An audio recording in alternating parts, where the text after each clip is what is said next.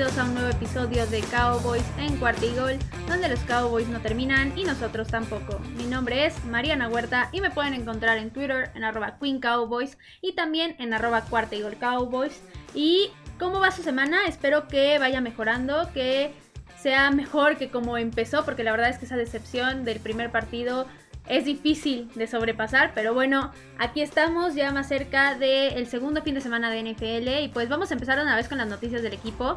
Y justo es una noticia del partido y es que los jugadores que van a estar inactivos esta semana para el juego van a ser Dak Prescott, Connor McGovern, Jaron Kears, Michael Gallup y Tarol Basham. Todos ellos por lesión, todos literalmente excepto Michael Gallup se lesionaron en el primer partido de la temporada y pues es lógico que ellos fueran los inactivos. Y pues esa fue la única noticia que tuvimos para el día de hoy. Y pues vamos a empezar de una vez con el tema.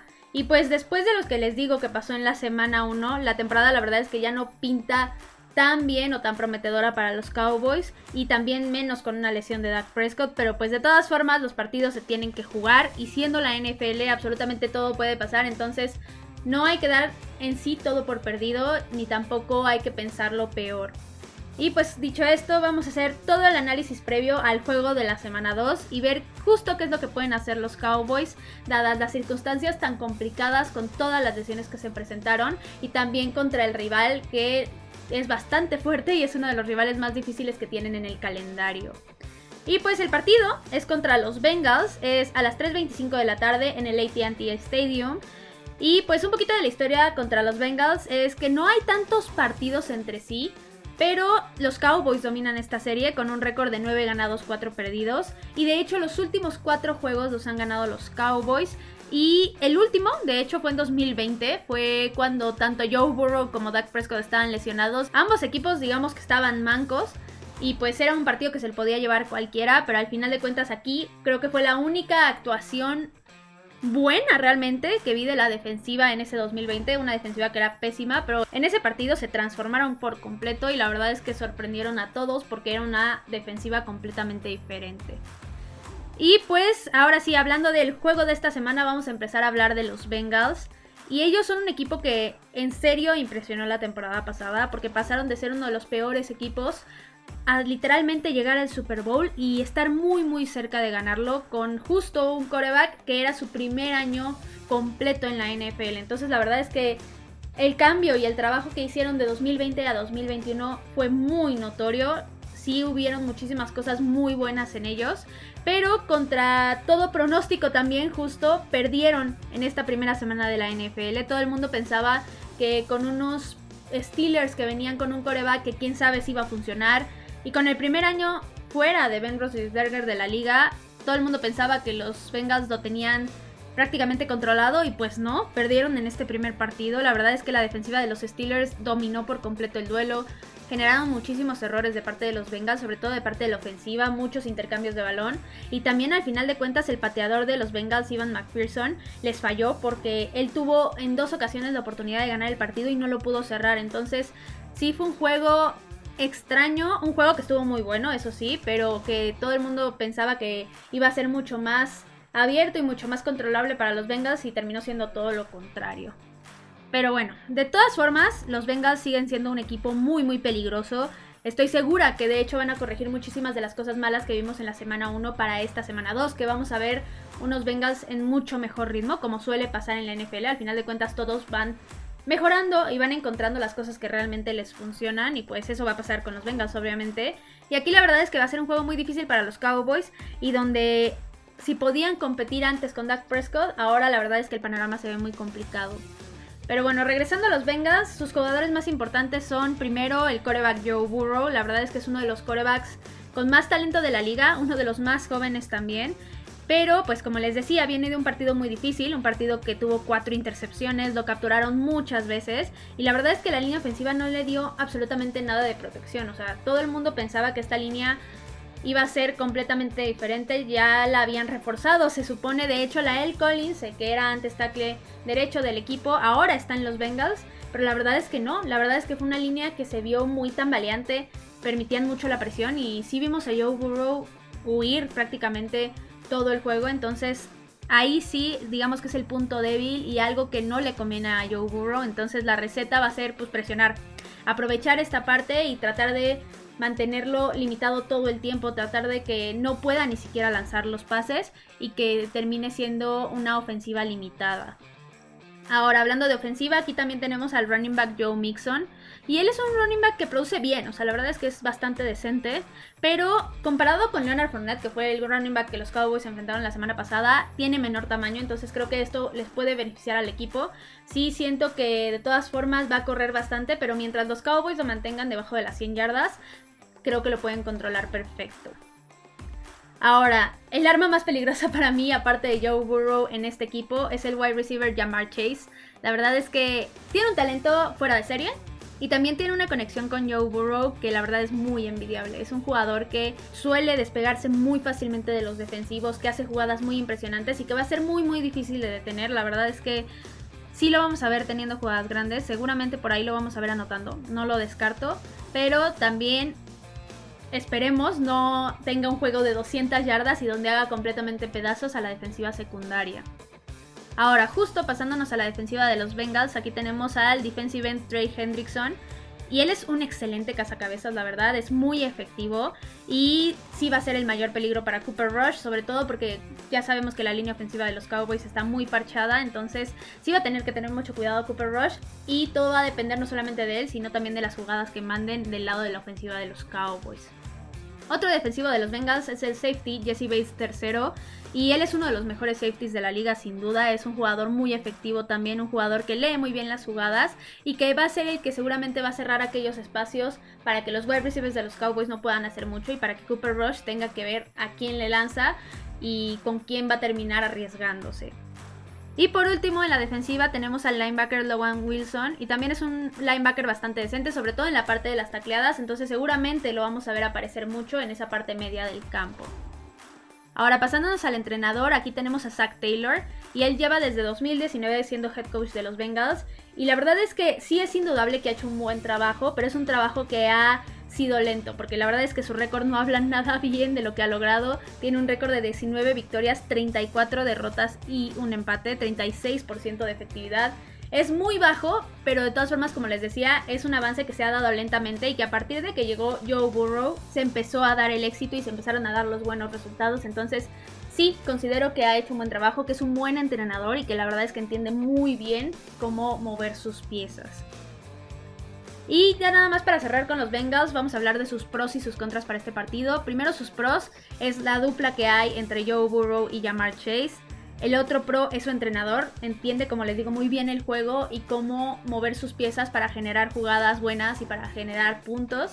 Y el último pro es las lesiones de los Cowboys, la verdad es que aquí sí digamos que se les facilita un poco más el juego dado todas estas ausencias. Y hablando de sus contras, primero está la línea ofensiva. Como les decía, no le brindan nada de protección a Joe Burrow. La verdad es que el pobre tiene que andar corriendo para todos lados y andar viendo que no le va a llegar un jugador de repente por atrás o de repente del lado derecho. La verdad es que pobrecito, pero pues bueno, si no corrigen esta parte, la verdad es que los Cowboys sí se pueden aprovechar muy bien de eso. Y otro contra es la reciente ineficacia de Ivan McPherson. La verdad es que el año pasado fue un pateador de lo más certero, un pateador que terminó llevándolos al Super Bowl, pero el, hecho de que haya empezado en este juego con muchos fallos y no pudiéndoles dar la victoria a los Bengals, la verdad es que sí llama mucho la atención y pues es algo de observar.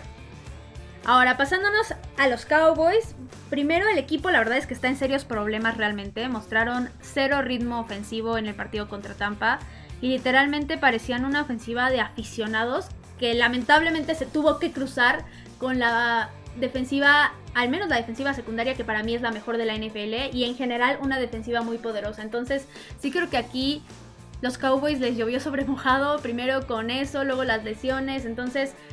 La verdad es que sí tienen mucho que corregir para este partido. Para esta semana se tienen que hacer muchísimos cambios en la ofensiva, en prácticamente todas las partes. Tienen que mejorar las jugadas, tienen que mejorar los jugadores en cuestión de eficacia, en cuestión de cómo están realizando sus acciones y demás. Entonces, sí es un mundo que corregir y no creo que vaya a ser tan fácil, no creo que vayamos una mejora muy muy grande para este juego. Pero bueno, hablando de los jugadores clave de los Cowboys para este juego, primero está el coreback Cooper Rush. Él es el coreback número 2 del equipo, es el que va a suplir a Dak Prescott al menos en estos primeros juegos, que se va a perder, que no van a ser muchos, ya sabemos. Pero pues él va a estar ahí. Ahora sí que Sí me agrada Cooper Rush porque es un coreback que ya lleva tiempo ahí en los Cowboys, conoce muy bien el sistema, conoce muy bien a los jugadores, conoce muy bien lo que hace Kellen Moore con la ofensiva. Entonces, esto es muy bueno, ya tiene esa química, ya sabe lo que está haciendo. Lo malo es que a pesar de todo esto, eso no puede suplir la falta de talento. O sea, al final de cuentas, obviamente, Dak Prescott es un coreback mucho mejor y un coreback que sí puede hacer ciertas cosas que le pueden dar una ventaja al equipo, como correr, como de repente salir en un play action y así. Entonces, yo no creo que Cooper Rush pueda hacer todo esto. Es un coreback bastante eh, de bolsillo, digamos. Entonces sí me preocupa esta parte. Otro jugador que para mí va a ser clave en este juego es el running back Ezekiel Elliott. El partido anterior, de hecho, él estaba corriendo de 5 a 6 yardas por acarreo. Y de repente le quitaron el balón y de eso ya hablé en el partido anterior, que si quieren ir a escuchar todas las razones por las cuales perdieron contra Tampa los Cowboys, vayan a escucharlo. Pero bueno, regresando a Ezekiel Elliott, es un jugador que definitivamente lo van a tener que usar. El juego terrestre va a ser fundamental para esta ofensiva de los Cowboys, porque si no, no van a poder avanzar. Literalmente vamos a ver un juego muy similar al de la semana 1, donde apenas llegaban de que a la yarda 50 o a veces ni siquiera. Entonces, sí, necesitan correr. Esto es fundamental. Si no lo hacen, no se va a poder avanzar y no se van a poder anotar puntos. Luego, otra parte que va a ser muy clave va a ser la línea ofensiva. Al final de cuentas, como les decía, está muy parchada. Espero que Tyler Smith se quede de tackle izquierdo, creo que lo hizo muy bien. Y sobre todo porque Jason Peters todavía no va a poder entrar a jugar. Y pues lamentablemente sí se va a tener que quedar Matt Farniok como guardia izquierdo. No me encanta, siento que permite toda la presión del mundo. Justo es la parte que tiene que corregir. Tiene que corregir el no ser dominado en cada jugada y que no le lleguen en tres patadas al coreback. Entonces si corrige esta parte, no va a estar tan mal la línea ofensiva. Y pues del lado derecho, que Terence Steele no cometa tanto castigo, porque la verdad es que le da en la torre al avance del equipo. Otro jugador que tiene que ser clave en este juego es CD Lamb. La verdad es que fue muy decepcionante su actuación del partido pasado. En esta tiene que demostrar que realmente puede dar ese paso adelante y ser el wide receiver 1 que necesita el equipo. Pero pues también lo tienen que ayudar sus compañeros. no es posible que CD Lamb tenga doble cobertura en todas las jugadas, a veces hasta triple, porque literal los otros jugadores son tan malos que no hay de qué preocuparse. Entonces sí, espero que CD Lamb aparezca mucho más y que le ayude a Cooper Rush para al menos poder avanzar de una forma más sencilla. Ahora pasándonos a la defensiva, un jugador muy importante va a ser el cornerback Trevon Diggs. Y pues sí, lo vamos a ver mucho en el enfrentamiento contra Jamar Chase. Y yo lo único que le pido a Trevon es que se note que en cada jugada hizo todo lo posible para que Jamar Chase no se llevara el balón. Que literalmente no le perdió el rastro, que no le dejó mucho espacio. Y que si logra alguna jugada de Jamar Chase, sea realmente porque el pase fue súper mega ultra perfecto. O porque de plano Jamar Chase hizo magia con una atrapada una mano, algo así. O sea, yo espero que sí lo limite lo más posible y que Trevon Diggs no cometa muchos errores en esta parte.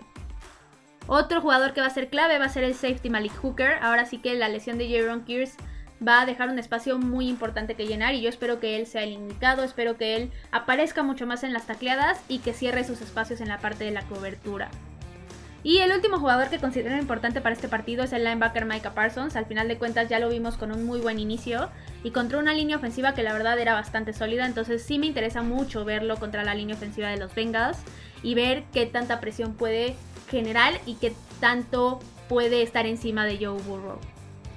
Ahora, pasándonos a las mayores incógnitas del equipo para este partido, pues la más importante y la más obvia es la ofensiva. Ahora sí que, como les decía, hay mucho que corregir, muchos jugadores que tienen que demostrar por qué están en el equipo y dar ese paso adelante, pero también lo más importante aquí es Kellen Moore. Al final de cuentas, si sigue mandando esas jugadas de desesperación, esas jugadas de muy largo desarrollo, donde literalmente es una triple reversible, no va a funcionar la cosa. Entonces yo sí espero que Kellen Moore cambie este plan de juego. Incluso espero que Mike McCarthy se involucre mucho más, porque al final de cuentas es alguien que tiene mucha más experiencia. Y espero que empiece a mandar jugadas más inteligentes, que utilice más el juego terrestre, que sean jugadas donde se avance rápido. No importa si avanzas de a 5 yardas por jugada, el punto es avanzarlas. Entonces sí espero este cambio. Y si no, la verdad es que Kellen Moore como Mike McCarthy van a empezar a tender su camita para ser corridos. Luego, otra de las incógnitas para este partido son los castigos. Al final de cuentas, como les decía, Mike McCarthy eh, está tendiendo su camita justo para que ya se vaya de los Cowboys. Y la mayor razón es esta, los castigos. La verdad es que no se trabajó bien, o al menos eso es lo que han demostrado con este primer partido de la temporada. Yo espero que los disminuyan bastante y que al final de cuentas esto no sea lo que les termine costando el juego. Y la última incógnita grande para mí es la actitud y el liderazgo del equipo, porque cuando Dak Prescott se lesionó en 2020, absolutamente nadie tomó el timón del barco. Nadie agarró y dijo, venga, sí se puede, vamos a hacer esto. O sea, se veía un equipo completamente perdido, se veía un vestidor completamente perdido. Entonces yo espero que, dado que la lesión de Dak Prescott no es muy grande y no se va a prolongar tanto su recuperación, espero que alguien, ya sea Micah Parsons o ya sea Trevon Dix, por ejemplo, Ezekiel Elliott, tomen las riendas del barco y les digan, venga, sí se puede, vamos a hacerlo bien, vamos a tratar de ganar este partido, no importa quién sea nuestro coreback y no importa cuántas lesiones tengamos. Y pues ahora pasándonos a los pros y contras que tienen los Cowboys, pues los poquitos pros que tienen es que la defensiva la verdad es que lo hizo bastante bien en el primer partido y yo siento que van a seguir mejorando. Y la otra es que justo la línea ofensiva de los Bengals está fallando mucho, entonces tienen que aprovechar esta parte. Y la parte de los contras, pues esa es más grande. Obviamente toda la ofensiva es un contra, dado que no funciona. Las lesiones, que son muy, muy importantes. Y también esta parte de los castigos creo que es un gran contra y algo que les mete mucho el pie. Ahora ya pasándonos al pronóstico del equipo, voy a ir directo. Yo sí creo que el equipo va a perder y que va a ser una derrota de los Cowboys de 10 puntos contra 31. La verdad yo no creo que se pueda hacer mucho ofensivamente hablando. Y tampoco creo que puedan hacer mucho porque la defensiva se va a cansar, se va a cansar de estar en el campo y no creo que puedan detener tanto a Joe Burrow y a los Bengals.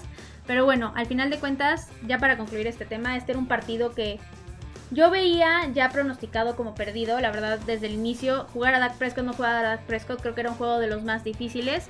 Y al final de cuentas, no creo que vaya a afectar tanto el resultado de este juego para lo que resta de la temporada. O sea, si se pierde, la verdad es que no creo que sea muy crucial. Ahora, si se gana, obviamente sí sería muy importante para el equipo, sobre todo en la parte de la actitud, en la parte emocional y en la parte anímica. Pero de todas formas, el hecho de que se pierda, como les digo, no creo que afecte tanto.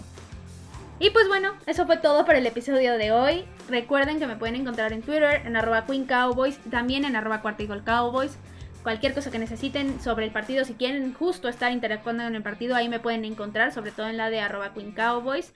Y también recuerden que si les gustan los episodios, recomiéndenlos con quienes ustedes gusten para que cada vez sea mejor el programa y más gente nos escuche. Y esperen mucho más contenido porque los Cowboys no terminan y nosotros tampoco. Cowboys en cuarta y gol.